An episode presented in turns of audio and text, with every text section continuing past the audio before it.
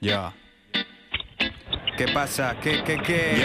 Es el momento de escuchar Super Canasta. Número uno en las ondas, nunca se cansan. Es media hora de juego coral y otra media para demostrar al rival que no hay revancha. Cuidado, no pises la línea. Si sales a la cancha con desidia, pronto vuelves a la silla.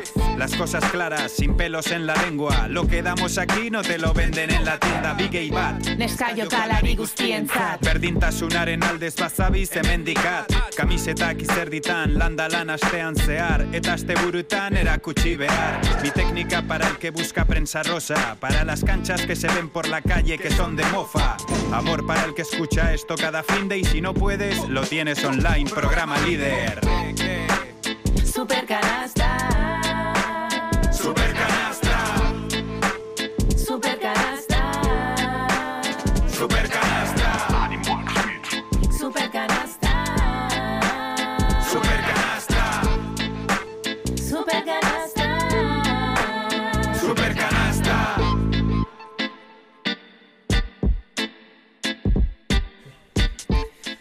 Pasan cinco minutos de la una del mediodía en estos momentos en la zona sur de Vitoria-Gasteiz. Tenemos una temperatura de 7 grados. Continuamos adelante en la programación de Radio Vitoria. Recoge el testigo Super Canasta.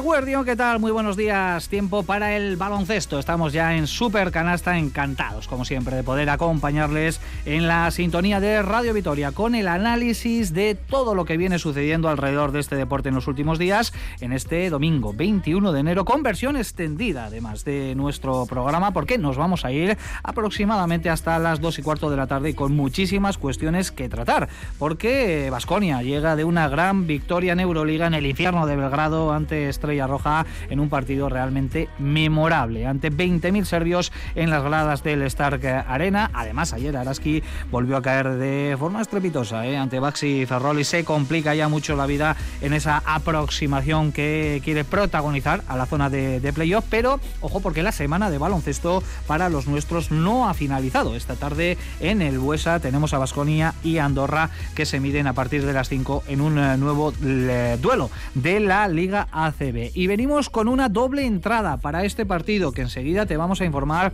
de cómo optar a ella. Y hoy, además, en la propina de Supercanasta tenemos entrevista, entrevista con Nacho Lezcano, el técnico de Moraban Candorra, que se va a medir por primera vez al que fuera su maestro en Basconia, Dusko Ivanovic, en lo que va a ser sin duda uno de los grandes alicientes que presenta el partido de esta tarde en Gasteiz. Así que ya lo ven, ya lo escuchan, ¿eh? muchísimos eh, temas los que tenemos encima de la mesa, mesa de análisis hoy al completo aquí en el estudio principal de Radio Vitoria. Sergio Vega, seguro ¿qué tal? Muy buenos días. Hola, ¿qué tal? Muy buenas. Podemos dar carpetazo ya a esa crisis eh, que se abrió en Basconia después de no clasificarse para la Copa. Tres victorias consecutivas, además, tres muy buenas victorias. Es que yo creo que sobre todo en Euroliga, desde que llegó Dusko, no hay ningún tipo de crisis. Pues es que le ha tocado rivales muy buenos. Vasconia ha competido en todos los partidos, le ha podido ir mejor o peor, ¿no? Yo creo que la duda es más lo que hicieron en ACB y más casi en el impasse del final de Peñarroya, un poco con el inicio de Dusko y una plantilla muy permada. A mí es que este Vasconia me transmite muy buen, muy buen feeling. Lo que hizo el otro día es de equipo que quiere estar en playoff. Y ya si empiezas a echar cuentas, depende de lo que pase de aquí hasta el parón de la Copa, donde desgraciadamente no estará Vasconia, puede tener, no voy a decir muy encarrilado, pero sí muy favorable lo que están los playoffs de la Euroliga, que me parece increíble viendo lo que tiene alrededor en cuanto a plantillas. Importante victoria en Belgrado, pero sobre todo preciosa victoria ¿eh? ante Bueno, una 20.000 pasada. serbios. Fue una pasada, ¿no? Lo, lo que consiguió, un triunfo de muchísima personalidad. Totalmente, ¿no? Yo creo que lo de Howard, mm, categoría aparte. Eh, me quedaría con Marinkovic en el partidazo que hizo y el rebote que es valor de partido prácticamente de, de Chima Moneke, ¿no? Va superando a Bolomboy. Creo que tiene mucho mérito lo que está haciendo este equipo. Y sin base, ¿no? A mí es lo único que me da, me sigue dando mucha rabia y me fastidia porque yo creo que este equipo necesitaría algún refuerzo más para, para aspirar a más cotas, ¿eh? Porque yo creo que este equipo puede hacer cosas grandes esta temporada. Has mencionado a Marcus Howard, así que por alusiones. Joseba Sánchez, Eguno, ¿qué tal? Muy buenos días. Egunon, buenos días. Hoy te has puesto la camiseta de gala, ¿no? Hoy me he vestido de superhéroe, sí. He venido disfrazado de superhéroe. Aquí falta a- la Yo le preguntaría si es que no se la ha quitado desde hace días. Desde el No, huele bien, huele bien. Doy, doy fe, estoy al lado suyo. Bueno, seguimos emocionados. Se ha puesto la camiseta de Marquitos, ¿eh? La- el dorsal número cero, con eh, ¿lleva el nombre también atrás? Sí, sí, sí, sí, Pues sí. ahí está. Eh, vaya exhibición. No sé, no sé si ponerle ya objetivos a lo que protagoniza Marcus Howard. El debate está en sí, que es el mejor escolta de la Euroliga, yo creo que ahí no hay ningún, ninguna discusión, pero ¿es el mejor jugador de, la Euroliga hoy en día? Yo diría, mejor jugador de Euroliga no lo sé, porque hablar del mejor nunca es. Pero desde luego, el, más definitivo, el jugador más capaz de cambiar solo un partido, seguro. Y yo diría que de la historia del Vasconia, el mejor jugador que ha tenido en la historia del Vasconia, el Vasconia. Hablo de, de- de- calidad técnica, ¿eh? Luego habrá habido otros que habrán logrado más cosas, habrá habido otros, pero muchas veces, yo que sé, lo comparamos con Vacilauskas, con Rakocevic. Analicemos quiénes tenían al lado estos, estos eh, jugadores para ver lo que conseguían. Es que yo creo que el gran mérito que tiene, eh, que tiene Marcus Howard es que en un equipo, que me perdonen todos, relativamente mediocre, relativamente mediocre, sin grandes estrellas eh, al lado, es que es Superman. Es que es Superman, es que juega con capa. O sea, este hombre sale al campo, nos mete en partido una y otra vez, una y otra vez, una y otra vez, una y otra vez, y cuando llegan los minutos de la verdad, da igual que le pongas delante 250 defensores a los mejores de la Euroliga, el otro día con Hanga, mejor defensor de la Euroliga, es que le da igual. Es que le da igual. Tira, mete, tira, mete, y algún día fallará, evidentemente es humano. Pero de verdad, para mí juega con capa. Me parece que tenemos un auténtico lujo y, y vamos a disfrutarlo. Vamos a Además, disfrutarlo. espectacular actuación y en este caso, bueno, ante una estrella roja que jugaba en casa en un escenario complicado, ¿eh? de esos que gustan a los grandes jugadores, como lo es Marquitos Howard. Hola Jiménez, bueno, ¿qué tal? Muy buenos días. Buenas, Richie. Supongo que tú también eh, disfrutando ¿no? del partido, de la actuación de, de Marcus Howard y de una muy buena respuesta de Basconia tras eh, lo que significó el palo ¿no? De, de no meterse en copa. Sí, un poco ese mensaje que Ivanovic traslada al equipo y que el equipo asume, ¿no? El trabajo defensivo como el arma vital y luego, bueno, pues tener jugadores tan, tan determinantes como Howard es un auténtico lujo, ¿no? Veremos a ver cuando este jugador no esté ya en la historia de Basconia o en, su presente, pues cómo, cómo lo vamos a ver con perspectiva, ¿no? Eh, pero es cierto que el Basconia tiene esa capacidad de sobreponerse a lo peor y de de una manera, mm, digamos, silenciosa, con mucho trabajo atrás y luego con un jugador que brilla muchísimo, ¿no? Y yo creo que es un poco la capacidad que ha tenido Dusko Ivanovic de trasladar a un equipo mermado, con una rotación pequeña, eh, sin un base de repuesto ahora con la lesión de Choza, pues, pues hacer lo que hizo yo creo que tiene muchísimo mérito y pasan los días y yo creo que nos frotamos los ojos, porque hacerlo en un escenario tan, tan difícil es aún eh, doble mérito, di- diría, vamos. Nacho Mendaza, bueno, ¿qué tal? Muy buenos días. De Guardia, muy buenas. Hubo un momentico ahí cuando estaba con un 7-9 en triples o algo así que pensábamos que tenía en su mano lo de batir el récord de los, los 9 de Stonbergas y de alguien más, ¿no? Nueve de. Y de, y de Teletovic. Y de hecho yo afirmé, lo va a batir esta noche, ya no metió más. Pero claro, es que no tiró. eh, muy inteligentemente cedía los balones. Sí, yo creo que también es un poco el- la evolución, ¿no? En esta segunda temporada de, Marcus Howard, que incluso Dusko también ha hecho comentarios, que no suele ser muy dado, ¿no? Hablar de jugadores en particular, pero sí hablando un poco de sus, de sus otras dimensiones, ¿no? En las que está intentando mejorar y yo creo que lo está consiguiendo. Eh, bueno, la lectura de juego. La lectura de juego, sobre todo en Europa, en el que el juego es más complicado en el sentido que hay más trampas, hay más aspectos a considerar. Y yo creo que Howard está, bueno, está en ese punto de, de alcanzar la madurez. Y hay que recordar eso, que tiene 24, 20, ¿cuánto? 25. 24, sí. Bueno, es muy joven todavía. Y el otro día cuando acabó el partido estamos hablando Sergio y yo, pues yo que sé, típico, ¿no? Comparación con otros jugadores, tal, no sé qué, pues que si Larkin, que si el otro, que si Patatín. Yo no recuerdo un jugador que con, con esa edad eh, sea tan determinante o haya sido tan te- determinante en Vasconia, lo que estáis comentando un poco, ¿no? De, de convertir a un equipo con. O sea, de subir el techo del equipo hasta unos límites, bueno, de hacerle aspirante a, a ganar a cualquier tipo de rival. Bueno, pues ojalá que conserve la salud, es importante. Esta temporada no nos está dejando tantos sustitos eh, o grandes sustos como nos dejó la, la pasada y eso le está permitiendo, con pocos minutos en cancha, eh, muchas veces lastrado por las faltas que comete en ocasiones eh, infantiles eh, o evitables, bueno, pues, sacarse de la manga actuaciones como la del otro día con 32 puntos que significaron más del 30% de los 91 ¿no? que anotó el Vasconia frente a, Estrella Roja. Así que bueno, Marcus Howard, sin duda, uno de los grandes nombres propios, no solo de la semana, de toda la temporada de Vasconia. Venga, porque a la 1 y 14 minutos lo que hacemos es abrir concurso en Supercanasta. Vamos a poner en juego una doble entrada para ese Vasconia Andorra esta tarde a las 5 en el Bues Arena. Mensajes de WhatsApp al 656-787180 con la respuesta a la siguiente pregunta. Porque otro de los nombres propios esta tarde va a ser Nacho Lezcano, ¿eh? que recordamos formó parte del cuerpo técnico de Basconia durante varias eh, temporadas,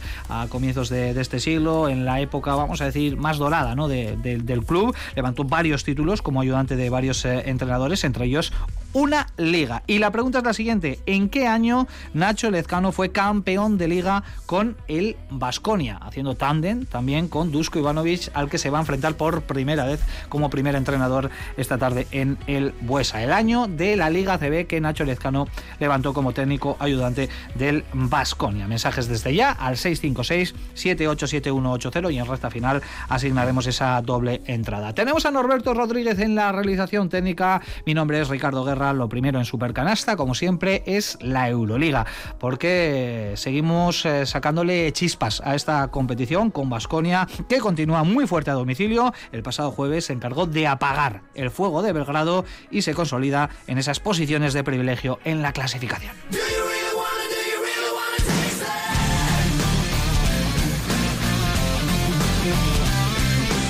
Aquí es muy difícil jugar por ambientes que crean uh, público, un, un, ambiente fenomenal. Y, y, porque Estrella Roja últimamente está jugando bien. Y en ataque Marcus nos ha dado este, este plus que, que siempre, casi casi siempre nos da. Bueno, pues un eh, triunfo de muchísima personalidad el que consiguió Vasconia ante Estrella Roja en un abarrotado Stark Arena, otro más a domicilio y llevan seis en Euroliga para un total de 12 triunfos que dejan al equipo en la octava plaza de la tabla. De terminar ahora la fase regular jugaría el play, play-in pero eh, con doble bala, eh, con doble oportunidad para poder colarse en esos ocho primeros que jugarían ya el playoff previo a la Final Four de, de Berlín. Y curiosamente, en la misma tesitura que la pasada campaña. Recordaréis que transcurridas 22 jornadas también eh, el Vasconia, entonces dirigido por Peñarroya, llevaba este mismo balance de 12 victorias y 10 derrotas. Luego acabó cayéndose el equipo. Pero compañeros, seguimos eh, saboreando eh, lo del pasado jueves en, Serbia. Allí no gana cualquiera. De hecho, solo tres equipos más lo habían conseguido en, en la Euroliga. Y Vasconia lo hizo con un solo base tras la lesión de, Chiosa, con minutos para Marinkovic en esa posición, incluso vimos a, a Rayeste y, y, en algún momento a Moneke subiendo, subiendo la bola.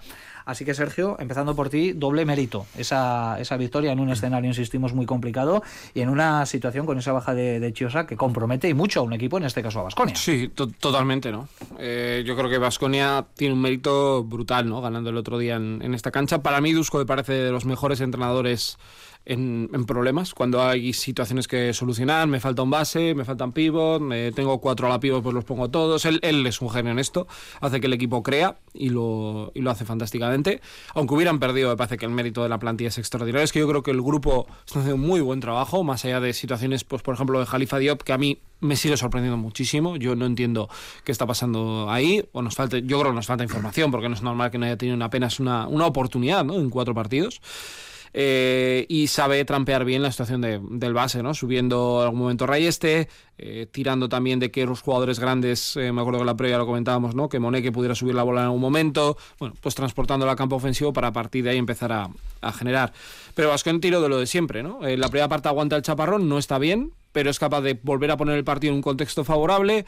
Howard, como decía Joseba, es el superhéroe que te mete en los partidos y que te da esa dimensión extra en el que todo el mundo cree en él. Y luego a partir de ahí, pues hay jugadores que, son clave, ¿no? Marinko y sus triples, Moneke y su acierto, eh, Costello me parece que hace una segunda parte muy buena, sobre todo el tercer cuarto en el que le intimida mucho, creo que acaba el cuarto con cuatro, con cuatro tapones en total. Bueno, vimos a un Vasconia muy reconocible que aprovechó el, el miedo ¿no? que tiene Estrella Roja a caerse, que yo creo que es lo que les va a acabar pasando y lo supo leer bien, ¿no? Y acabó ganando el partido para mí con mucho mérito, pese a que siga teniendo, bueno, pues ese gran problema, ¿no? Ahora sin Chioza, pues dos bases, pero siga teniendo ese problema en la creación de juego que yo creo que nos deja demasiado solo a Cody. Y es cierto que el otro día lo solucionan bien y él está en muy buenas cifras de asistencias, pero no hace un partido brillante. Está bajando sus prestaciones también porque es que es normal. También el agotamiento físico para un jugador como él eh, le va a llegar y bueno, pues veremos el club se, se mueve de aquí a que termine el primer impasse de la temporada, ¿no? Hasta que llegue las copa, la Copa en las ventanas. Bueno, por no repetirnos un poco eh, y olvidando un poquito el partido de Howard, eh, sí que es cierto que la primera parte es una primera parte en la cual la sensación del, la sensación del partido es una sensación de que Estrella Roja nos perdona la vida. Yo creo que ellos tienen un acierto tremendo.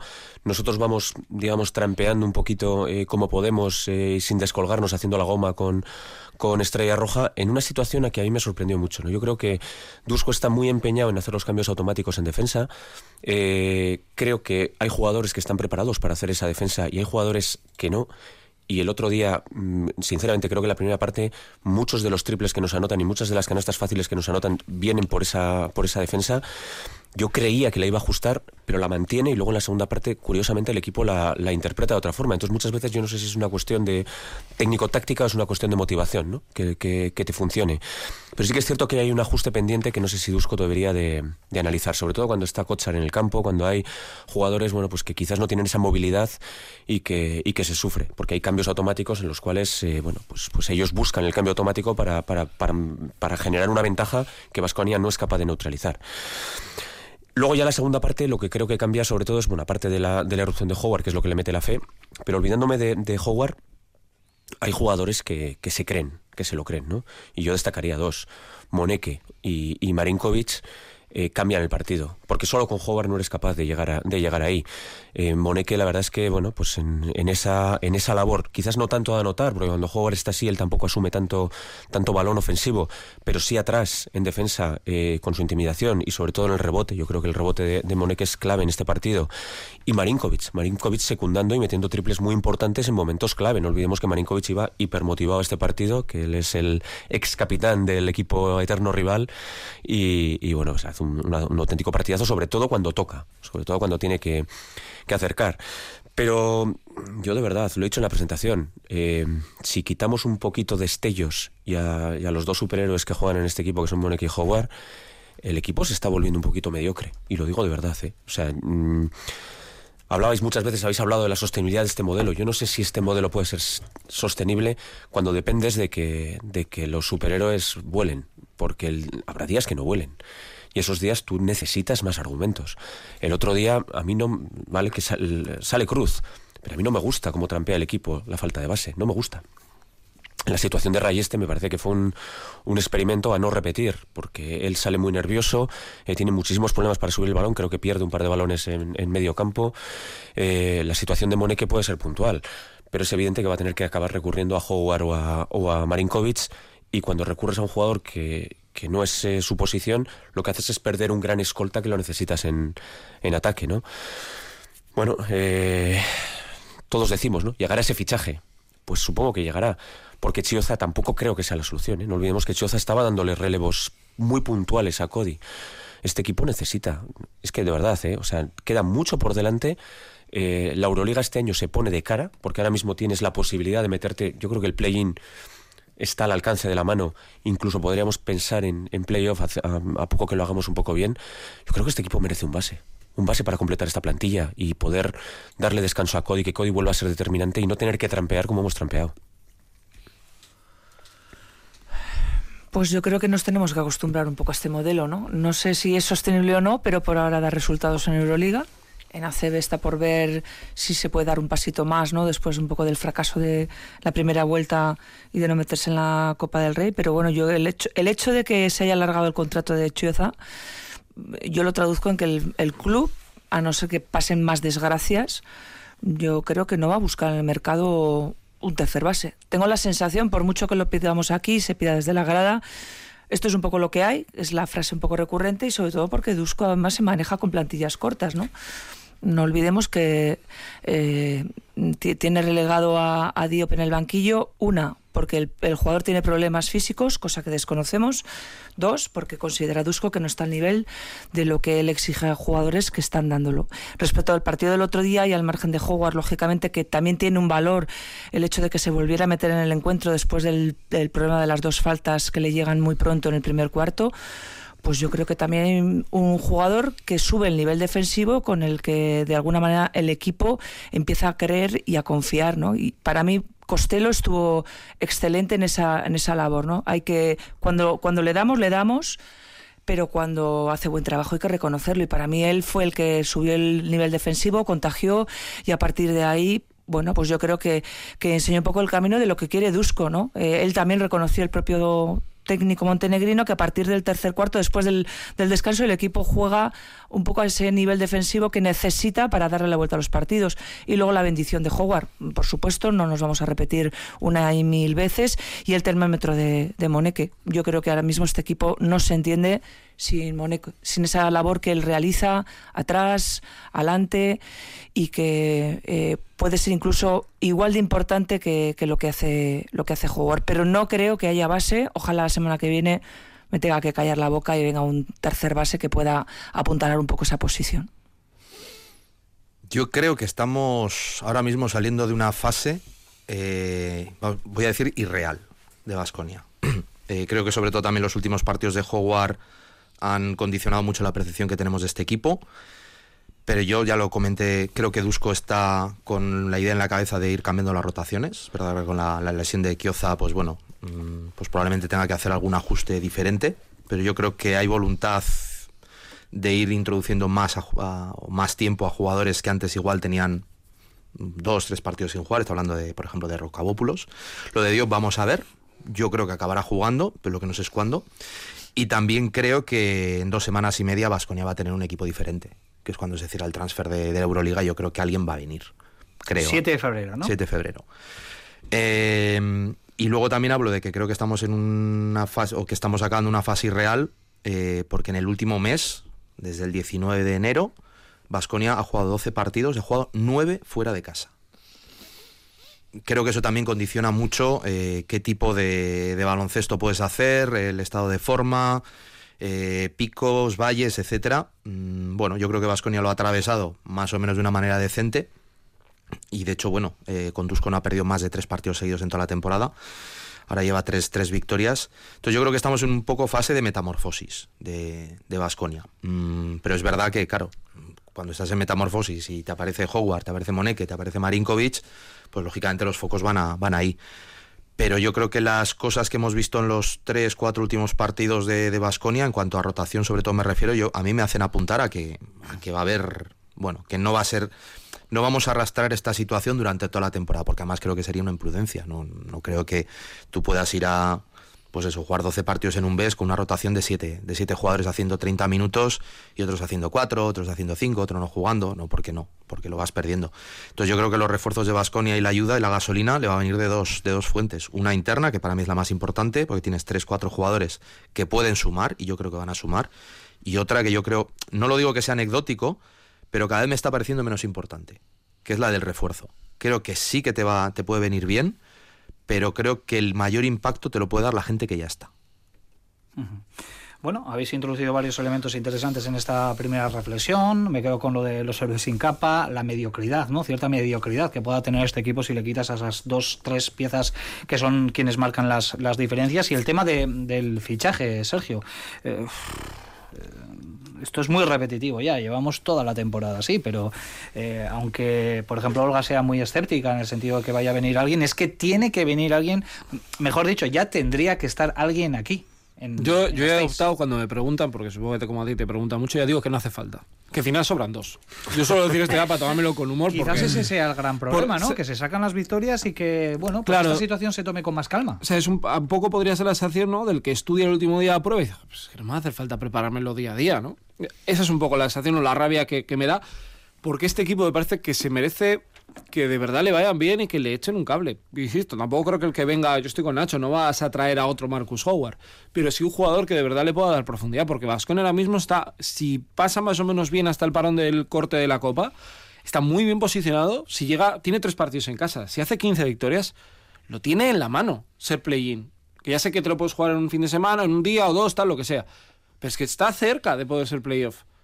¿Cómo vas a poder tirar esa opción? ¿O cómo vas a poner la opción de no ser cabeza de serie, que lo tienes también al lado en los playoffs de la Liga CB, porque te faltan jugadores? Porque te, se te lesiona uno de los cinco o seis principales. Porque te puede pasar. Si es que le pasó el año que también tenía ocho jugadores, aquel año de la pandemia, se lesionó Yekiri, jugó un gran baloncesto, pero apretó mucho a Peters, apretó a Polonara, luego llegó no sé qué. Es que te puede pasar. Bildoza se te fue, ahora que también hemos tenido estos días también, ¿no? Lo de Luca. Eh, y es que yo creo que el equipo necesita a alguien que le ayude de, verdad. Y es cierto lo que decís, ¿no? Yo creo que Rocaópulos tiene que dar mucho más y lo va a dar. Eh, yo creo que Chioza, bueno, pues a menos tampoco puede ir. Y lo de Jalifa Diop, que yo la verdad esperaba que iba a jugar más pero es que no tiene minutos, pero no los tiene porque es que es muy complicado que los pueda tener, porque eh, cree en Costello como 5 y que muchos minutos además, y entre Kochar y Diop, a día de hoy para mí es mejor jugar Kochar, porque entiende mejor el juego, porque se busca mejor la vida, eh, porque no necesita incluso un compañero con el que asociarse, porque ya ha aprendido un poco a ir a su bola. En cambio, Diop está en otro proceso. Yo pensaba que iba a acabar bien y espero y deseo que acabe bien porque veis que lo que más me sorprende es que no es un jugador que ha llegado gratis o que es que el club ha puesto mucho dinero en este jugador y me sorprende. Llevamos tiempo diciendo que la dirección deportiva tiene que ayudar, tiene que ayudar un poquito con la incorporación de, jugador o de jugadores. Vamos a conformarnos de momento con uno, pero es evidente, Joseba, que, que este equipo tiene algo. Para ganar en el Pireo para ganar, por ejemplo, en el Stark Arena ante 20.000 serbios, ante Estrella Roja, una Estrella Roja que se jugaba prácticamente el todo por el todo, ¿eh? que era la gran oportunidad para ellos para intentar reengancharse y no estuvo mal Estrella Roja, sobre todo en la primera parte. Este equipo tiene algo, algo diferente. ¿eh? Que no este sé si se, lo ha dado Dusko o lo tiene ella de manera natural. Este equipo tiene un carácter, y vamos a llamarle carácter, un carácter que imprime el entrenador y que los jugadores asumen, un carácter de que les da igual estar en el Stark Arena o en el, en el Wizzing o en donde sea, ellos van a pelear a muerte siempre. Ese carácter lo tienen y, viene del entrenador, no tengo ninguna duda.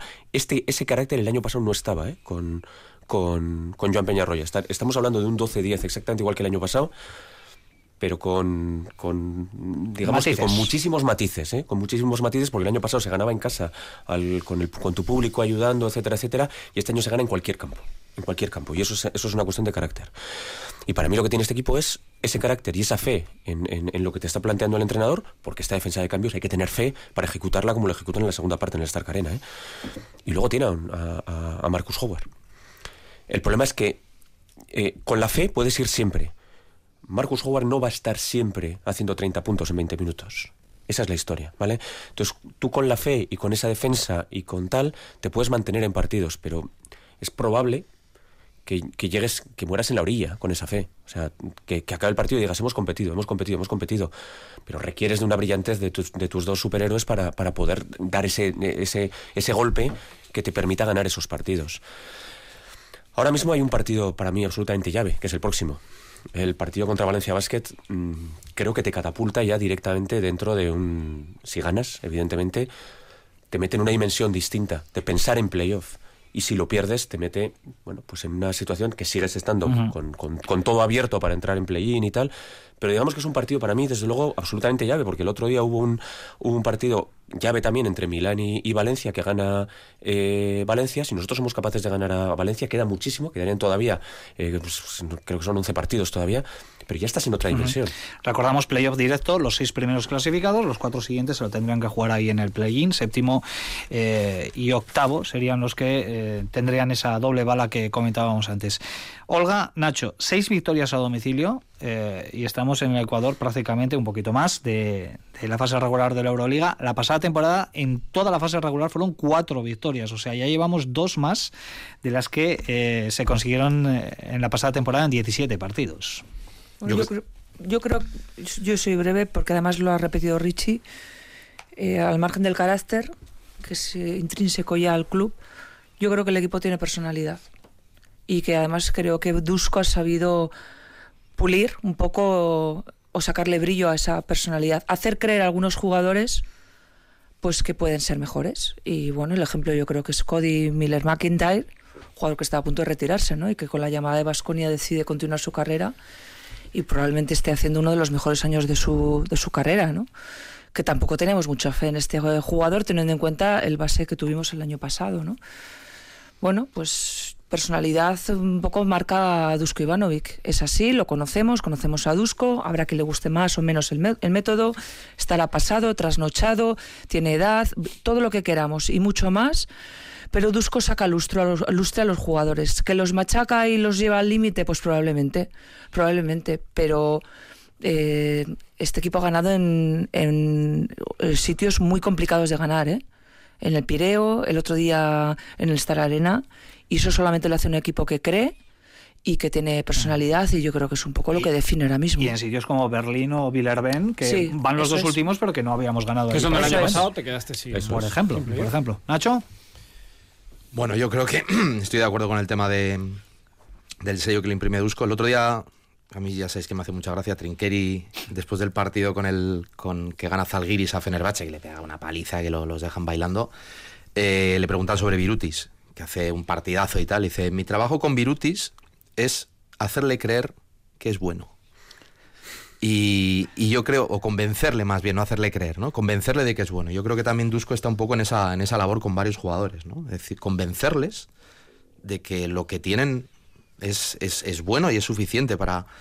Y, y, dar, intentar también que den un, un, poquito más, ¿no? Yo creo que esa es la, la, la mayor virtud. Pero por, por detrás de todo eso, por delante, mejor dicho, yo creo que Vasconia sí que está encontrando, bueno, eh, ciertas armas que le dan personalidad y que, y que le permiten, bueno, tener esa fe y esa confianza para ir acumulando victorias. Es un poco la pescadilla que se muerde la cola. Si tú encuentras dos o tres cosas a las que te puedes agarrar, te funcionan, ganas, ganas fuera de casa, dices, bueno, pues no, no estoy mal, ¿no?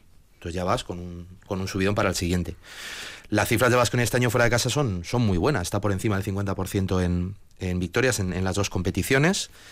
Eh, y luego yo creo que ha sabido encontrar lo que a principio de temporada parecía un déficit o un problema, ahora lo ha convertido en una virtud, que es el tiro exterior. Mm, está en unos porcentajes en los últimos partidos, anotando más de 12 triples por partido, con muy buenos porcentajes, con muchos eh, jugadores anotando. Acordaros a principio de temporada que la, la lectura era, este equipo es peor que el año pasado, tiene menos tiradores. Bueno, mmm, tienes eso. Mmm, tienes que en el rebote, en muchos partidos estás siendo un equipo, como por ejemplo el otro día contra la Estrella Roja, eres capaz de dominarlo. Contra Olympiacos, por ejemplo, no pudiste, pero aún así pudiste ganar. Y luego también tienes lo que comentaba antes, eh, comentaban Sergio y, y Joseba, ¿no? Que tienes dos elementos o tres elementos que pueden ser diferenciadores, que no hay tantos equipos que los tengan. Y tú todo eso le das luego la capa un poquito de, de y me quedé yo con una frase que dijo, yo creo que fue el día de Manresa. Dice, hoy no hemos jugado bien y hemos ganado. Uh -huh. Y eso ya te pasa, lo mismo que decía Joseba, eso te pasa a otra dimensión de equipo. Sí, sí. Porque ya no es de, joder, tengo que estar perfecto, tengo que estar guapísimo, eh, de punta en blanco, bien peinado, los zapatos impolutos para que me presten atención. Uh -huh. No, no vas en chándal y... Algo que consiguen los equipos grandes. Eh, Eso es. No vamos a meter a Basconia en esa categoría eh, ahora no, mismo porque se ha quedado fuera de la Copa. Venimos eh. hace dos semanas de un sopapo importante. Y jugando mal, jugando mal no vas a ganar el Real Madrid, ¿vale? Eh, pero jugando mal este Vasconia le puede dar para ganar en Manresa, para ganar, yo qué sé, en, en Berlín, para, sí, le puede sí. dar para igual, ojalá en Múnich, yo qué sé. Bueno, 22 jornadas disputadas. Tenemos a Basconia ahora mismo en la octava plaza, con ese balance que comentábamos, 12-10, que es el balance exacto que llevaba a estas alturas la pasada campaña, pero luego Basconia se, se, cayó, recordamos. Eh, voy a hacer aquí una encuesta rápida. ¿Veis eh, a Basconia eh, peleando por las seis primeras posiciones que no. dan al, uh, para el playoff? Ahora, no. ahora mismo no, con No, no, play-in. Play-in. Yo creo play-in. Te lo digo la semana que viene. Creo que depende, te lo estoy preguntando ahora. Creo que, depende del, creo que depende del partido. Creo que sí. Sí lo veo peleando. Y si gana Valencia, pues Si gana Valencia, lo veo peleando claramente. ¿Olga? Yo octavo. O sea, entre el octavo y el décimo. Sí, play-in. Séptimo y. Sí. O sea, con bola extra. Sí. Eso es. No estaría tampoco nada mal, ¿eh? Yo sí le veo peleando por entrar entre los seis primeros. Ahora mismo están victorias de sexto, ¿eh? Que es Olympiacos con 12 y a una del quinto que es Fenerbahce y a dos de Panathinaikos. Luego ya se nos va un poco de las manos los, las tres primeras eh, posiciones. Bueno eh, la Euroliga que nos ha dejado cosas interesantes. Lo más significativo las abultadas derrotas de Real Madrid y Barcelona a domicilio frente a Mónaco y frente a Efes. Y luego también victoria clara de, de Zalgiris ante Fenerbahce. Eh, bueno mmm, ya hay cierta fractura en, en la clasificación. Ya no hay tanta tanta tanta igualdad como hace un mes porque entre otras cosas se han disputado muchas jornadas jornadas en muy poquitas semanas. Sí, está todo, bueno, pues que da la sensación de que equipos de los que estaban abajo, Estrella Roja, Efes, Milán, pues se aprietan. Yo creo que, como bien decía Joseba, el momento de Vasconia es ahora, ¿no? En estos partidos que tienes Bayern Múnich fuera, pero tienes Asbel en casa, tienes que eh, el partido de Valencia es donde vas a definir dónde vas a estar, ¿no? En esa, en, esa pelea es muy complicado sacar todos, aunque tengas tres en casa, pero ahí yo creo que va a estar el, reto del equipo. Y estamos viendo que arriba, pues era normal que el Madrid pinchase, le han llegado las lesiones, especialmente la de Walter, la de Walter Tavares es muy, muy importante. Veremos si puede estar incluso en la, Copa del Rey. Eh, y luego es que el Barça a mí no me parece un equipo, eh, aunque le ha ganado dos veces a Basconia, a mí equipo que le puede ganar alguien que le apriete de verdad, que le complique la vida, ¿no? Y el FS el otro día, que tiene mucho hambre y muchas veces ya le, le gana el partido, claramente. Está todo. Yo creo que la, va a haber como dos bloques, ¿no? Yo creo que va a haber como ocho peleando por estar arriba entre las seis y luego va a haber otros cinco intentando pelear por las dos que queden, ¿no? Me da la sensación de que Zalgiris le va a costar llegar ya y Alba y Asbel van a quedar un poco fuera, pero nos va a generar como dos ligas, ¿no? Y que los peores de los de arriba irán al play-in con bola extra y los mejores se meterán en ese play-in tratando de salvar un poco su temporada la clave es que Vascones se meta entre los ocho que luchan por las seis plazas. Ahí es donde yo creo que va a estar el equilibrio, porque además mentalmente es como ese equipo que ya se ha salvado, Manresa, ¿no? Se ha salvado ya y entonces juega como un avión porque le da igual todo. Pues esto es un poco, yo creo, lo que tiene que conseguir Equipos que están ahí descolgados, pero que van a ser jueces de la competición, ¿eh? Y van a amargarle la tarde o la noche a, estos equipos que están peleando por, por, cosas importantes. ¿Os parece que cambiemos de competición? Porque también tenemos un duelo muy interesante esta tarde en el Bues Arena con el regreso de Nacho Lezcano eh, dirigiendo los destinos de Moraván Andorra. Así que venga, vamos a hablar de la Liga CB con 21 minutos para las 2 de la tarde. Recordamos que hoy nos vamos a ir hasta más o menos las 2 y cuarto, ¿eh? en nuestra versión extendida de Super Canasta. Aquí seguimos en Radio Vitoria. Super Canasta. Super Canasta.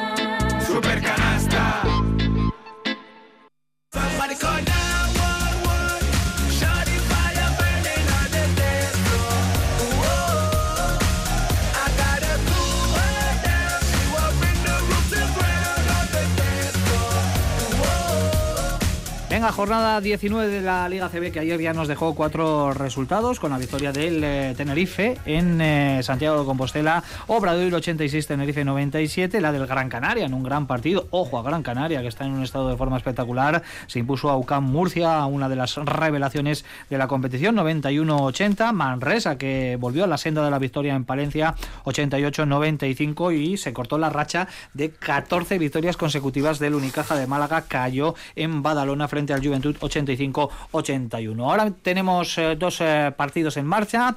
En Lugo, el Perogán 47, Girona 38 en el tercer cuarto y en el mismo punto del partido una victoria cómoda. Para el Barcelona en Granada está ganando por 17 puntos. El conjunto de Ruller Lemao Granada 34, Barcelona 51 y por la tarde doble ración a las 5. Zaragoza, Valencia Basket y Vasconia Moraván Candorra y a las 6 y media cerrarán el Real Madrid y el Bilbao Basket en el Wizzing Center. Recordamos que tenemos nuestro concurso concurso en marcha con ese premio de dos entradas para el duelo del eh, Buesa. Última llamada para participar. Estamos preguntando en el WhatsApp 656787180 el año en el que Nacho Lezcano, como ayudante de Dusko Ivanovic, se alzó con el título de Liga. Así que venga, el año o la temporada, porque algunos nos están contestando con la temporada, también sería válido en el que ese tándem formado por Nacho Lezcano y Dusko Ivanovic eh, se alzó con eh, lo que fue el primer título de Liga, ¿no? De Vasconia, en efecto, sí, fue el primer título de los cuatro que tiene el Vasconia eh, en su palmarés. En unos minutitos vamos a, anunciar el, ganador.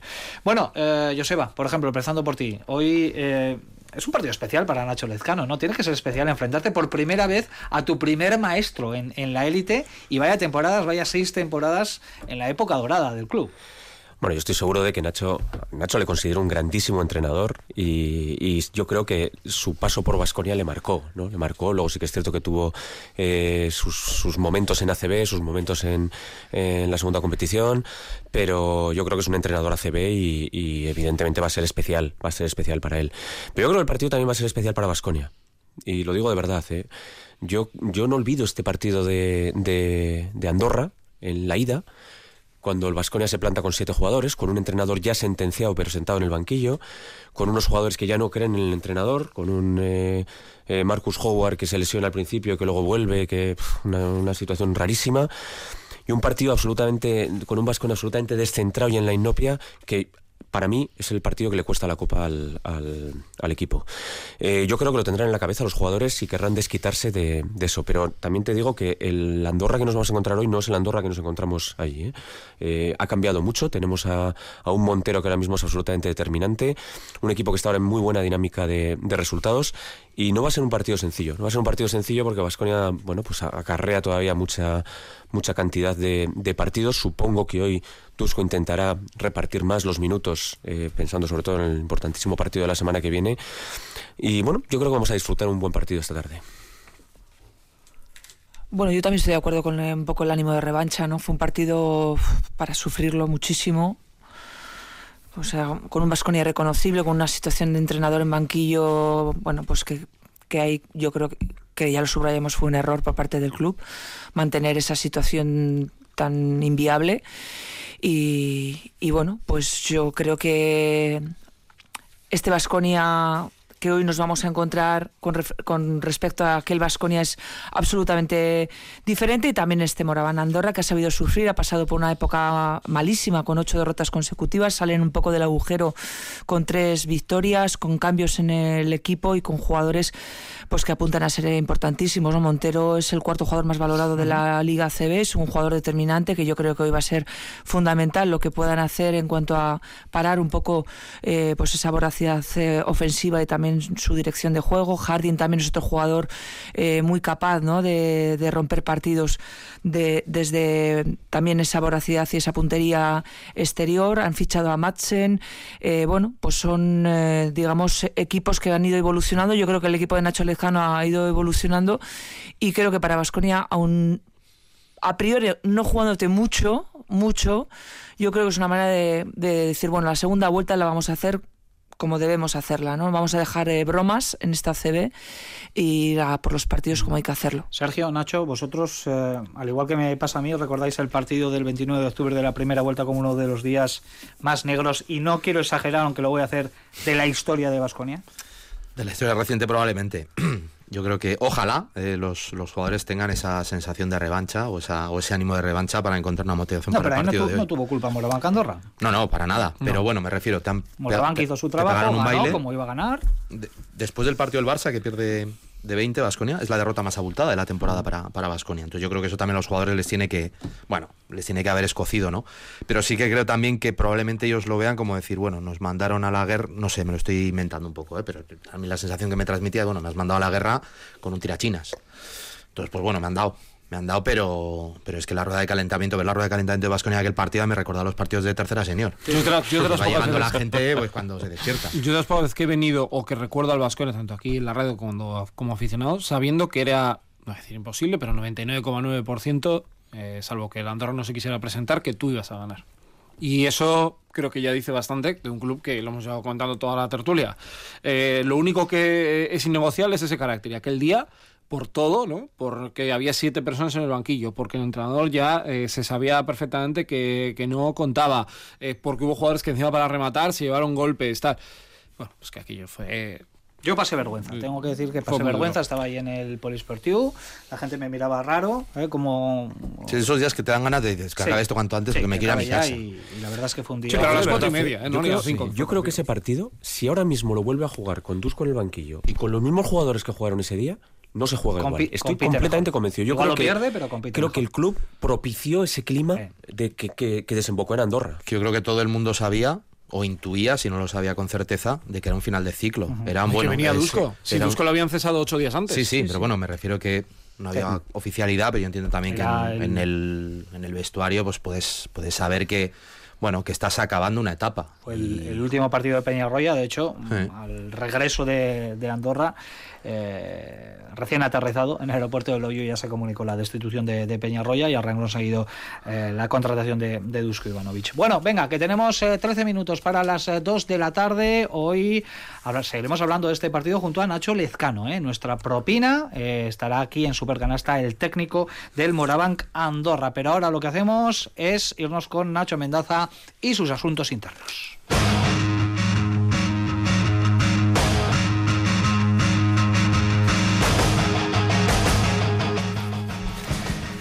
Hoy vengo con efemérides. Con efemérides. Porque no sé si sabéis, vosotros que sois unos chavales, que hace Sobre todo algunos, ¿eh? Miro aquí a algunos mi más que otros. eh, el 19 de enero. Sí, ¿no? El 19 de enero. Sido Claro, increíble que, aquí que fuera febrero. No, no, sí, Bueno. sí, sí. Sí, sí, 19 de enero de 1974, ¿vale? Hace 50 años, más o menos. O sea, 50 años y un par de días. Eh, bueno, se, se rompió la mejor racha de la historia, eh, la mejor racha victoriosa de la, de la historia del baloncesto que conocemos eh, todos, porque después de 88 victorias consecutivas, la Universidad de California Los Ángeles, UCLA, dicho así en castellano, perdió 71-70 contra Notre Dame eh, en un encuentro bueno que significó eso, el final de una racha de 88 partidos seguidos ganando- ganados por la por la eh, por la universidad norteamericana, que claro, no es como ahora que bueno, ahora tampoco juegan tantos partidos, pero me refiero, no jugaban 50, 60, 70 partidos tem- por temporada, jugaban 30. Entonces, eso significa que estuvieron tres temporadas prácticamente invictos. Tres años. De hecho, hicieron dos temporadas seguidas de acabar la liga universitaria 30-0. Obviamente la ganaron. Durante un periodo de 12 años, que, que es eh, más o menos por entre los 60 y los 70, eh, UCLA ganó 10 de 12 títulos. Pues con Abdul Jabbar, bueno, con, con un montón de Bill Walton, creo que era Bill Walton también. Bueno, un montón de jugadores míticos que hicieron de esa universidad, pues bueno, eh, mítica en, en Estados Unidos, en el baloncesto mundial y, y conseguir un, récord de 88 victorias consecutivas, que eso yo creo que bueno, que no, está, ¿eh? no está al alcance ahora mismo absolutamente de- 88 de, nadie. partidos 88 partidos. Sin derrotas y sin empates tampoco. Ah, claro. Sí, sí, sí, efectivamente, efectivamente. Además, lo curioso es que el, el último partido que o con el partido con el que empiezan esa racha, donde se empieza esa racha victoriosa, es también contra Notre Dame.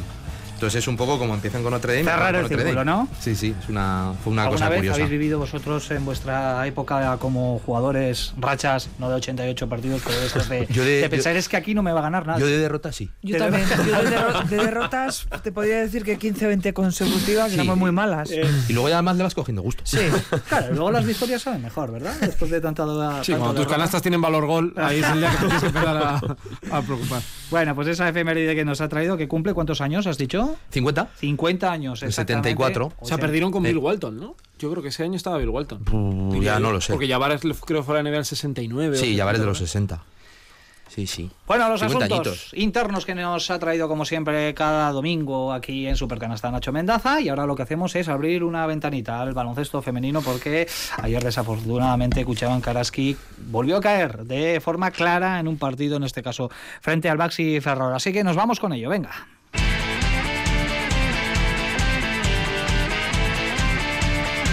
Una liga femenina que está viviendo su jornada número 18. Ayer Araski afrontaba un duelo, vamos a decir, clave en Ferrol para intentar engancharse al playoff, para dar sentido a las últimas jornadas. No vamos a decir que con la derrota eh, pues eh, se hayan esfumado todas las opciones ¿no? de poder eh, jugar esos playoffs, pero ya sí que es cierto que mm, Olga Joseba fue una oportunidad perdida porque era ganar para empatar a Baxi Ferrol, que está en playoff en esa zona. Y ahora de esta manera eh, son tres cuerpos de distancia, ¿no? Porque son dos victorias más el Basqueta Velas. Por Sí. tanto, aunque hay tiempo por delante, está claro que ayer fue un paso atrás, claro, ¿no? En, en esa tarea de acercamiento, ¿no? A la, a la ilusión. Sí, porque es casi, bueno, todavía queda, ¿no? Pero es muy difícil echarle el guante a esa octava plaza, bastante complicado. Y más allá un poco de, de, de este hándicap, ¿no? Para mí es la imagen que vuelve a ofrecer el equipo, ¿no? Imagen complicada de digerir. Pensábamos que después del derby en el Gasca eh, de hacerlo muy mal, el equipo iba a reaccionar y bueno, pues entra en el partido otra vez muy, muy, muy mal, eh, dejando, intentando dejar los deberes para última hora, que es un poco lo que venimos diciendo esta temporada, pero no siempre te sale cara, ¿no? Y, no siempre se puede ganar a la épica, ni puedes hacer eh, remontadas eh, maravillosas como la que sucedió con contra Girona o el partido frente a Cádiz la Seu, ¿no? Yo creo que al equipo le falta regularidad, le falta quizás un par de jugadoras más. La situación económica del club será la que será y ya dijo Madureta después de ganar a Girona que no se iban a hacer refuerzos. Esperemos que no se lesione nadie porque la rotación, insisto, es muy pequeña y en la segunda vuelta casi todos los equipos han fichado y han fichado bien para reforzar. Eh, y bueno, pues lo mejor que le puede pasar al equipo es pasar un mes de febrero clave importante bien, ganando, no sé si a estudiantes, pero sí haciéndolo frente a Benvibre, eh, que va a ser un partido clave, eh, y frente a no sé quién es el otro equipo, luego os lo digo. Pero el mes de febrero es clave y a partir de ahí, cuando ya tienes la permanencia en la mano, intentar que el equipo se relaje un poco, ¿no? Pero a mí me está decepcionando un poquito, la verdad. Y los dos últimos partidos han sido duros de pelar. Ujú. Joseba, ¿tú también estás decepcionado? Bueno, yo es que fíjate, el, a mí Baxi Ferrol es un equipo, me sorprendió en Vitoria, fue el primer partido de liga en, en Vitoria y todos esperábamos un equipo recién ascendido, bueno, pues que no fuese, que no tuviese la solvencia que, que tenía y yo reconozco que salí de aquel partido diciendo, joder, me ha sorprendido la, la, la solidez de este equipo, ¿no? Con una jugadora Howard, hoy que vengo disfrazado de, de Howard, que, que es otra super, superheroína, en este caso en las filas de, de Ferrol. Eh, entonces, ya este segundo partido no me ha sorprendido. Es un equipo tremendamente sólido. Ni siquiera necesitaron una galamestres que yo la recuerdo en Vitoria que se salió y, bueno, tampoco fue eh, excesivamente determinante ayer. Y yo creo que, es, que era un partido trampa para Araski. Era un partido muy difícil fuera de casa contra un rival muy sólido y que está jugando muy bien este año. A partir de aquí estoy un poco de acuerdo con, con Olga. Sí que es cierto que, que esperábamos, bueno, ya, ya, no te voy a decir ganar, pero sí por lo menos eh, haber estado en partido desde el principio, haber competido, ¿no? Bueno, pues un equipo que es capaz de competir, de agarrarse y no lo vimos, ¿no? No lo vimos y eso, bueno, pues, pues te aleja del, del playoff no tanto por resultados que, que, que, pueden estar ahí, sino por sensaciones, ¿no? Yo creo que ahora mismo, bueno, pues, pues estoy un poco con, con Olga, ¿no? Vamos a, vamos a, a asegurar esta permanencia, vamos a estar tranquilos y a partir de ahí vamos a pensar en, en alguna cosa más. Pero bueno, eh, ya te digo que no sacaría tampoco demasiadas conclusiones porque el Baxi Ferrol es un equipo mucho más Sí. sólido de lo que su, es un equipo recién ascendido, de lo que pueda parecer. ¿eh? Cayó por 19 puntos en eh, la cancha ferrolana. La... Perdona, Richie, estudiantes eh, embutidos para Jariel y luego harás que recibirá a Barcelona, digo el mes de febrero, que para mí es clave, sobre todo para cerrar la permanencia y luego ya que venga lo que tenga que venir. Pero lo próximo será el domingo que Eso viene, el derby de Mendizorroza, Eso a las 12 del mediodía frente a Guernica. Es domingo, así que doblaremos eh, programación. ¿eh? En la FM ofreceremos ese derby entre Araski y Guernica y Supercanasta mm, se irá al streaming por Radio Vitoria Plus. Sergio Vegas, preparado con la actualidad de la NBA.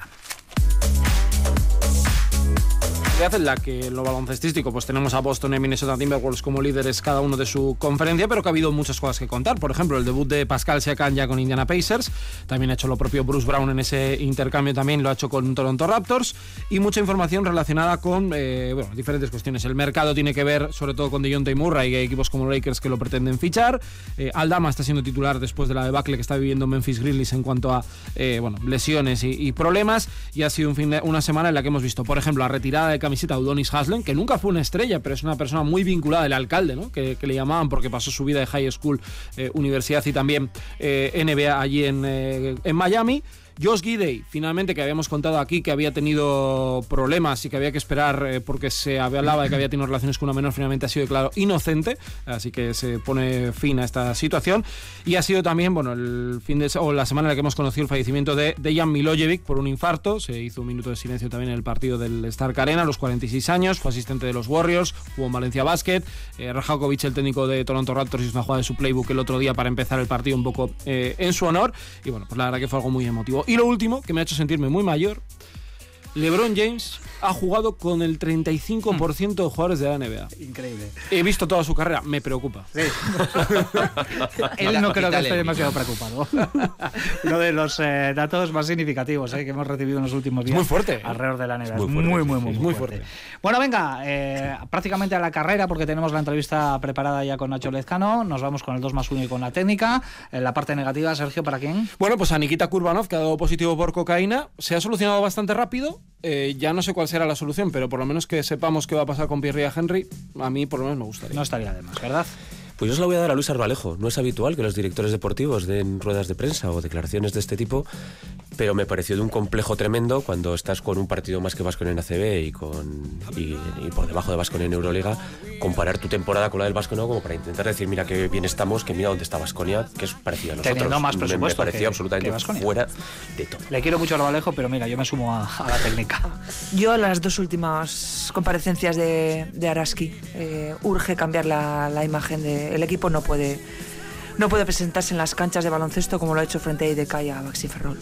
Pues para mí la técnica una noticia muy triste esta semana, ¿no? La- el fallecimiento de Dejan Milojevic, que era un jugador que, bueno, eh, para los que no le recuerden Euroliga, promedió un doble-doble en alguna temporada. Eh, cuando con Buduknos, Partizan, etcétera. 46 años. 46 años. 46 Sí, años sí, ataca. muerto muy joven y ahora era entrenador y tal. Pero Fue bueno, entrenador de Jokic en Europa, yo no me acordaba Sí, de esto. Yo le recuerdo de, de aquellas temporadas, jugó en Valencia y era un, era un animal jugando. En cuanto a valoración, tiene- creo que tiene la segunda mejor marca de la Euroliga con 55 de valoración en un partido. Nacho, ¿a quién le damos el 2 más 1? ¿Tú Eh, mismo? pues lo voy a dar la semana de Chima, Moneque. Opa, y Chima. Entre lo de Manresa y lo del rebote el otro día, pues Tremendo. Sí, sí. Vaya temporada. Yo al regreso a las canchas de Astuendur es una histórica, 110 días después de dar a luz y 10 años después de su último partido con el conjunto de Gran Canaria en el que empezó a ser una gran estrella del baloncesto. Don Mascul Howard, el jugador más divertido de la historia del Vasconia. Bueno, yo recomiendo una entrevista en Hot Down de Nacho Rodríguez, mítico jugador, que dice entre muchas cosas. Me arrepiento del tema de Urtel y el aeropuerto. Eh, merece mucho la pena la entrevista porque habla de cómo llegó Mirotis, de cómo de repente Bartomeu le dijo aquí va a cobrar mucho este ¿Se fichaje. repitió está dejar en el hecho". aeropuerto? ¿Quería dejarlo en otro sitio? o- No, la historia. Se la Pensaba que no teníamos tiempo. acaso, el ¿eh? resumen es que no fue él quien empezó la situación y pone y deja en muy mal lugar al actual entrenador de Fenerbahce. Igual pensó dejarle en el hotel, ¿eh? directamente. Igual. No, no, la- de verdad eh, merece mucho la pena la charla. Bueno, venga, resolvemos nuestro concurso. Estábamos preguntando el año en el que Nacho Lezcano y Dusko Ivanovic ganaron la liga. La temporada fue 2001-2002, así que la levantaron en 2002. Eh, ha participado muchísima gente que quiere ir a ese partido de las 5 de la tarde en el Bues Arena, pero en este caso eh, ganadora con Ana Domínguez, que ha respondido de forma correcta y es quien se lleva esa doble entrada para disfrutar del reencuentro entre Nacho Lezcano y Dusko Ivanovic, eh, cada uno defendiendo los colores, en este caso de Moraban, Candorra y de Basconia, respectivamente. Son las 2 de la tarde, Sergio Vegas, eh, Joseba Sánchez, Olga Jiménez, Nacho Mendaza, un placer, hasta el próximo domingo. Agur. Super Canasta no acaba aquí porque a continuación Nacho Lezcano en Radio Vitoria.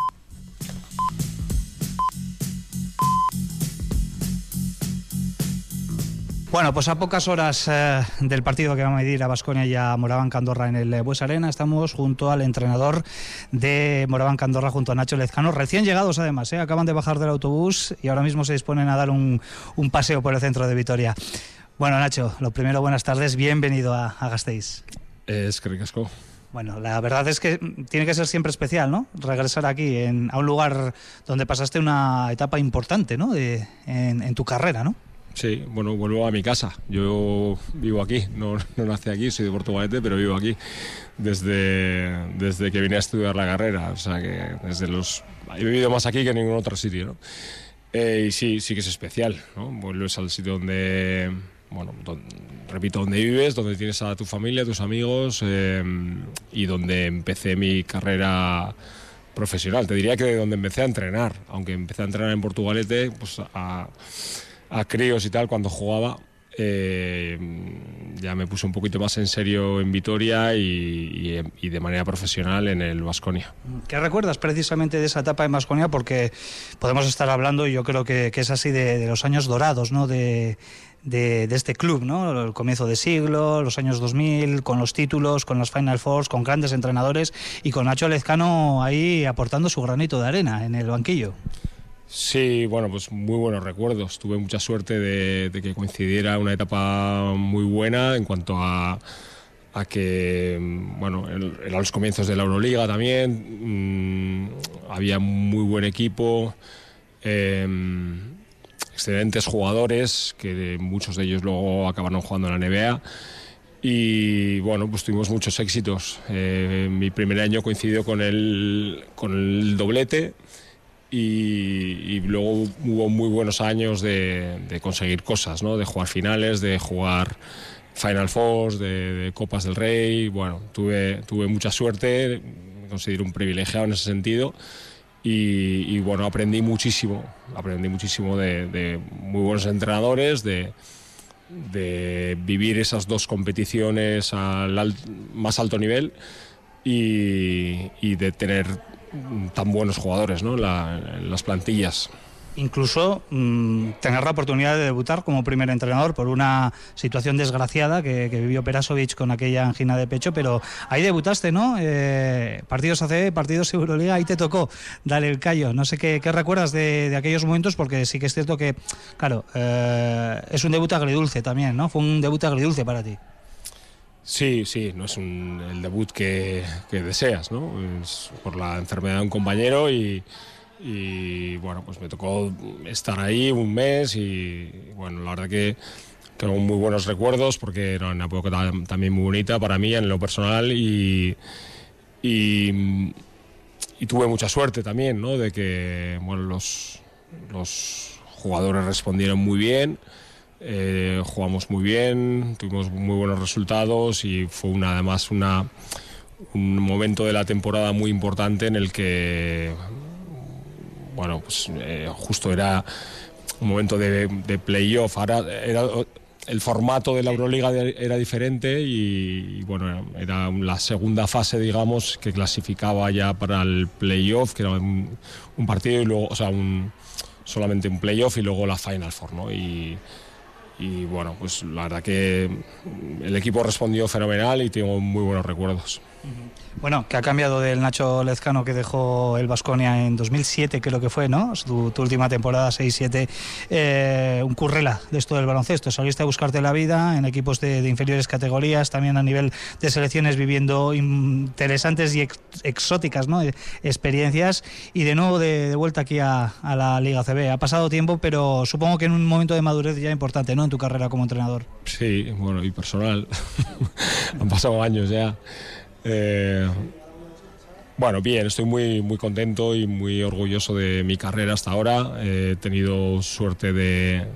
Bueno, me siento privilegiado de, veintipico años después seguir mm, viviendo de esto. Eh, he estado en sitios mm, en el que se me ha tratado muy bien. He vivido todo tipo de experiencias, he ganado títulos, he sufrido, he disfrutado y, tengo ahora mismo un- una mochila de experiencias y de recuerdos que me llenan. Nadie te ha regalado nada en esto del mundo de- del baloncesto, ¿no? Eh, ahora estás disfrutando, hablabas del disfrute, ahora estás disfrutando claramente con el ascenso en Andorra, ahora, eh, bueno, aunque con cierto sufrimiento, porque ha habido ahí una secuencia de, de derrotas que, que estáis neutralizando, que habéis eh, encadenado ahora tres, tres triunfos, pero disfrutando, ¿no? En Andorra esta, esta etapa. Bueno, sí, de, todo un poco, disfrutando, sufriendo, peleando, luchando todos juntos y bueno, eso siempre es, siempre es bonito, el estar bien rodeado y, que cada día importe. Eh, noto el apoyo de la gente, de la, bueno, de la directiva, de los compañeros, de- del equipo y, bueno, eh, una temporada pasas por todo tipo de momentos, nos ha, pasado, nos ha tocado pasar por un momento delicado con, con muchas derrotas, aunque eh, bueno, también muchas circunstancias ¿no? en cuanto a lesiones y demás. Eh, y ahora, pues bueno, hemos salido un poco ganando tres partidos, pero, pero esto es muy largo y ahora también nos, tenemos un calendario complicado. Hay que tener, bueno, paciencia, los pies en el suelo, seguir trabajando igual de bien que lo hemos hecho, igual de bien que lo hemos hecho, incluso en esa racha de derrotas, ¿no? Y estar preparados para lo que venga. Llegas a Andorra en un momento delicado, ¿no? Tras un descenso y con eh, el desafío de reilusionar a, a la afición, a todo un país, porque es el club de, de un país y, y lo consigues, ¿no? Yo lo noté cuando fui a- al Polideportivo en el partido de, de ida, la ilusión que hay alrededor del equipo en Andorra. Sí, la verdad que con el descenso parecía que las cosas se podían enfriar y que la afición eh, se podía echar atrás, pero fue todo lo contrario. Eh, la temporada pasada fue muy ilusionante. Eh, en LEP se vivió una temporada muy bonita con, con llenos que no se habían producido ni siquiera en ACB, ni siquiera en Eurocup cuando, o en playoffs. Eh, con lo cual, bueno, pues todo el mundo disfrutó muchísimo, se regeneró un poco el ambiente del club y de, y de la afición y, y, bueno, esta temporada también está viendo muy buenas entradas, hay muy buen ambiente y, estamos disfrutando en el, eh, allí en Andorra, ¿no? Hablamos del partido que se disputa muy poquitas horas en el Bues Arena. Es la primera vez que te vas a enfrentar a Dusko Ivanovic, ¿no? Pues creo que sí. ¿Y qué sensación te recorre el cuerpo? Es un, entrenador que, bueno, lo estamos viendo, ¿no? Con sesenta y pico años, cuarta etapa en, en Vitoria-Gasteiz, consiguiendo otra vez un revulsivo tremendo en, el Vasconia y un entrenador que también ha sido importante, supongo, ¿no? En aquel periodo de, aprendizaje del que ya hablado. Sí, sí, fue un entrenador muy importante para mí. Fue el, el, bueno, el primer entrenador del que yo fui ayudante. En una, bueno, pues de repente te metes en un transatlántico como era Vasconia para mí en aquel momento. Y, bueno, pues un poco el, con el entrenador, el entrenador del que aprendí a, cómo era este mundo y, bueno, fue un shock al principio y eh, una persona que fue relevante para mí en, aquel, en aquellos años, ¿no? Y la verdad que guardo muy buenos recuerdos. Y, y bueno, esta es la primera vez que nos enfrentamos y no sé si especial, no lo he pensado mucho, ¿no? Es cuando al final cuando estás en, el, en esto, pues lo que piensas es en, el, en preparar bien el partido, en intentar ver por, por dónde les puedes meter mano y qué es lo que tienes que hacer un poquito para tener opciones para ganar. Y bueno, no, no, no le doy demasiadas vueltas a, a dónde juego ni, ni contra quién ni nada de eso, ¿no? Yo creo que los sentimientos quedan un poco aparcados. Hay muchos entrenadores que me dicen, ojalá llegue yo con la edad que tiene Dusko eh, en activo, eso para empezar, pero manteniendo la, la ilusión por el baloncesto, con una filosofía muy marcada que lógicamente ha ido evolucionando con el paso de los años, porque el baloncesto ahora mismo no es el de hace 20, 30 años cuando él empezó, eh, pero es subrayable ¿no? lo, lo que está haciendo Dusko, que está haciendo historia en, en vuestro deporte. Sí, sí, seguro. ¿no? Eh, lleva muchísimos años al más alto nivel. Eh, cuando le quieren una y otra vez desde un club como este, pues significa que, que ha dejado huella, ¿no? Y dejar huella en una ciudad así, pues, pues desde luego es algo a destacar y que no está al alcance de cualquiera. Bueno, ¿qué partido te esperas eh, en el Buesa contra Basconia, que viene de, de un esfuerzo en Belgrado, de una gran victoria? Mm, No está en la Copa, Basconia. No sé si eso te, te ha sorprendido, pero la exigencia de la Euroliga es la que es y a veces se paga también en la, en la Liga CB. Y sabes lo que significa la Copa aquí en Vitoria. Sí, sí, es una sorpresa, lógicamente. Cuando tú coges las plantillas a principio de temporada, pues más o menos haces los cálculos de dónde va a estar cada uno y al Vasconia lo colocas arriba, ¿no? Y por las circunstancias, tenido muchas lesiones en la primera vuelta, a principio de temporada, y, y como dices, el hecho de jugar dos competiciones, la, la competición de Euroliga es durísima. Muchas veces tienes dos partidos eh, entre semana, van los partidos de la semana, al final acabas jugando cuatro partidos en, en ocho días y es un esfuerzo que, muchas veces se paga, ¿no? Si no tienes una plantilla muy amplia y si tienes mm, mm, algunos percances, pues lo acabas pagando. Y la Liga CB es muy complicada, ¿no? Viene cualquier equipo y que te está esperando de una semana y te puede ganar, ¿no? Que es lo que nos pasó a nosotros contra ellos en, en Andorra en condiciones normales pues igual no hubiéramos tenido la opción de ganar, pero justo se la coincidencia de que bueno, pues ellos, ellos venían tocados, nosotros esperándoles y, y esto pasó.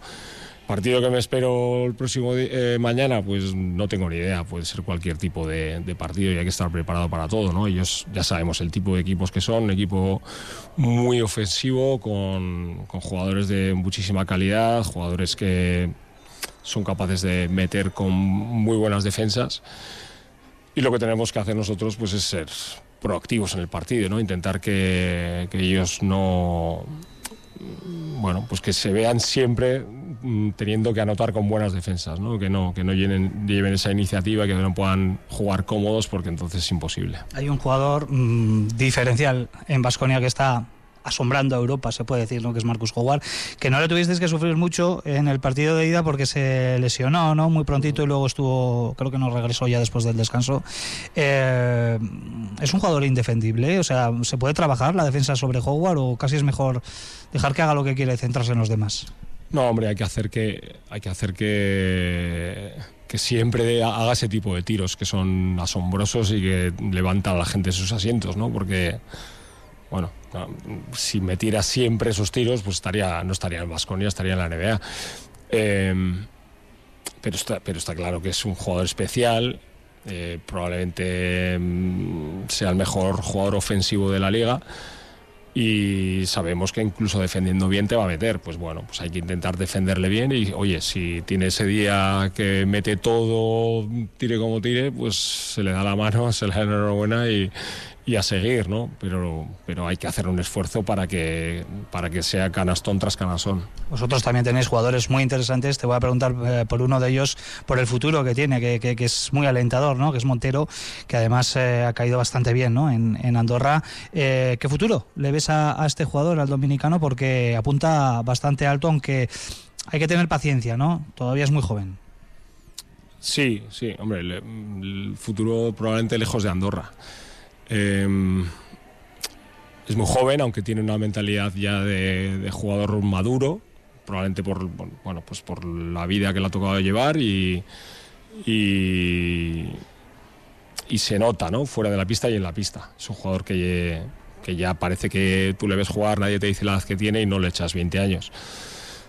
Eh, es un jugador con mucho talento, que, que sabe jugar a baloncesto, que sabe, sabe lo que ocurre en una pista. Eh, puede jugar en dos posiciones, puede, puede rebotear, puede asistir, puede robar, puede hacer muchas cosas en la pista. Y bueno, no, no creo que sea lo suyo una cuestión de madurez. Eh, por supuesto que, que irá mejorando, como, como todos los jugadores, con el paso de los años, seguro. Eh, pero ya, yo creo que ya está a muy buen nivel. Y lo estáis eh, disfrutando de qué manera en, en Andorra. Bueno, pues eh, Nacho, gracias por atender el micrófono de, de Radio Vitoria una vez más. Eh, suerte de cara al, al partido. Has recibido muchas peticiones de entradas, mucha familia, muchos amigos. Sí, que otra, ¿no? sí, sí, sí. Viene, viene la familia, vienen amigos y bueno, a- muchos de mis amigos son eh, son socios, ¿no? Entonces no, no necesitan entradas, ¿no? Pero bueno, pues ya nos veremos, tomaremos un café o por lo menos nos, nos saludaremos y, y nada, esperar a, a que acabe la temporada para, espero, para volver a otra vez. Y que disfrutes de la ovación del Buesa, que buen seguro que te la vas a llevar. Bueno, pues, si- es así, mejor y, y si no, pues a disfrutar del ambiente, que siempre, siempre hay un ambientazo en, en el Buesa y siempre es una gozada así estar allí. y además merecida. Nacho, es que recasco. Vale, soy. Thank you.